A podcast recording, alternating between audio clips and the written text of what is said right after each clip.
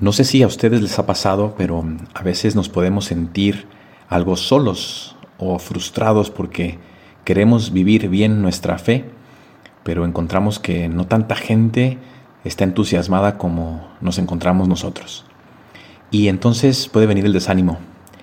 Pero algo que me ha pasado a mí en la vida es que cuando me he sentido más desanimado, he podido encontrar en mis compañeros un buen ejemplo de oración que me permite a mí también reentusiasmarme por la oración, por el encuentro con Dios.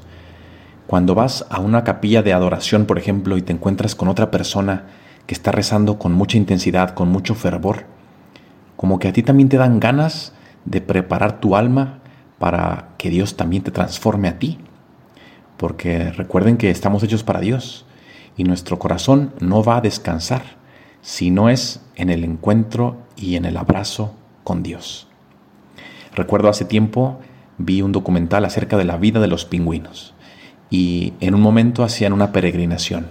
Tienen que ir de un lugar a otro, pero van todos juntos porque así juntos son capaces de soportar las bajas temperaturas, de encontrar más fácilmente los lugares de alimento, etc. Y en el documental se ve un momento en el que uno de los pingüinos se queda fuera del grupo y se, extravía.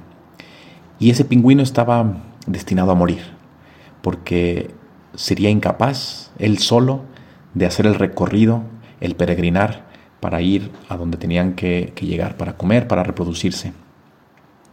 Así también nosotros vamos por el camino de la vida, este camino de ser cristianos, de haber recibido la gracia y la llamada a estar en contacto con Dios y a volver a la casa del Padre.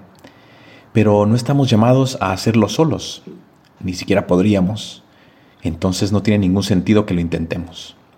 Más bien, nos ayuda mucho el estar en circunstancias, en experiencias que nos motiven y que nos hagan darnos cuenta de que no estamos solos, de que somos parte de esta gran familia, de este pueblo que peregrina hacia el encuentro con Dios.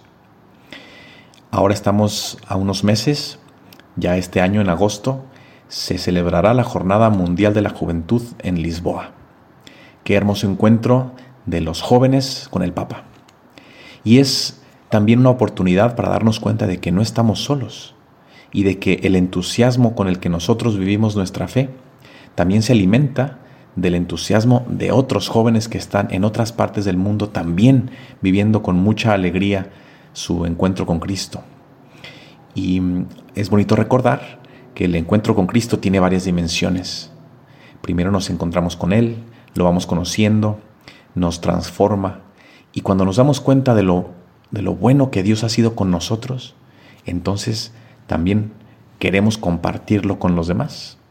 Seguramente muchos de ustedes han hecho una experiencia de Dios en unas misiones, en una experiencia de oración en tu parroquia o en tu escuela o en tu propio núcleo, familiar.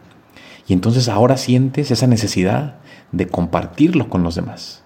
Sientes que, que no puedes contener esta gran verdad. Un Dios que te ama, un Dios que te espera, un Dios que te quiere ver crecer. Ojalá que muchos de ustedes puedan organizarse para participar en la Jornada Mundial de la Juventud y los que no, porque no todos podremos participar, pero los que no, pues seguramente podemos seguir también las actividades del Papa en ese encuentro con los jóvenes y que mm, eso nos permita despertar en nuestro corazón ese deseo de vivir plenamente y auténticamente en nuestra relación con Cristo. Qué bonito es encontrar esa fuerza en el ejemplo que nos dan los demás.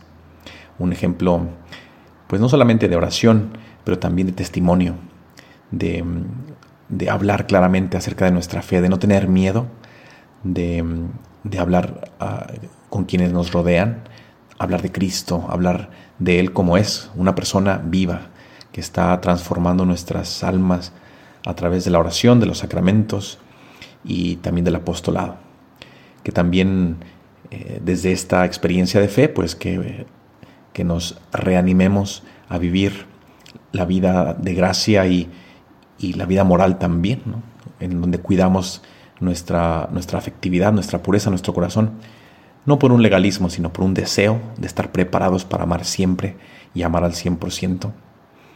Eso pasa cuando vivimos en la juventud de la fe, que es una etapa muy hermosa de, de seguir profundizando. Entonces, ojalá que de una manera o de otra, que Dios nos permita seguir teniendo experiencias en las que se reavive nuestro entusiasmo por la fe. Ahora viene la Jornada Mundial de la Juventud, será una oportunidad para algunos, para quienes no. De todos modos, seguir muy cerca ahí en, en los propios grupos, en la parroquia, en la escuela, en la familia, siempre en la oración para que Cristo nos siga transformando. Y recuerden que no estamos solos, somos parte de una gran familia, parte de un pueblo que peregrina hacia el cielo, hacia la casa del Padre, en donde Él nos ofrece la felicidad plena. Que Dios los bendiga mucho, vamos a rezar unos por otros.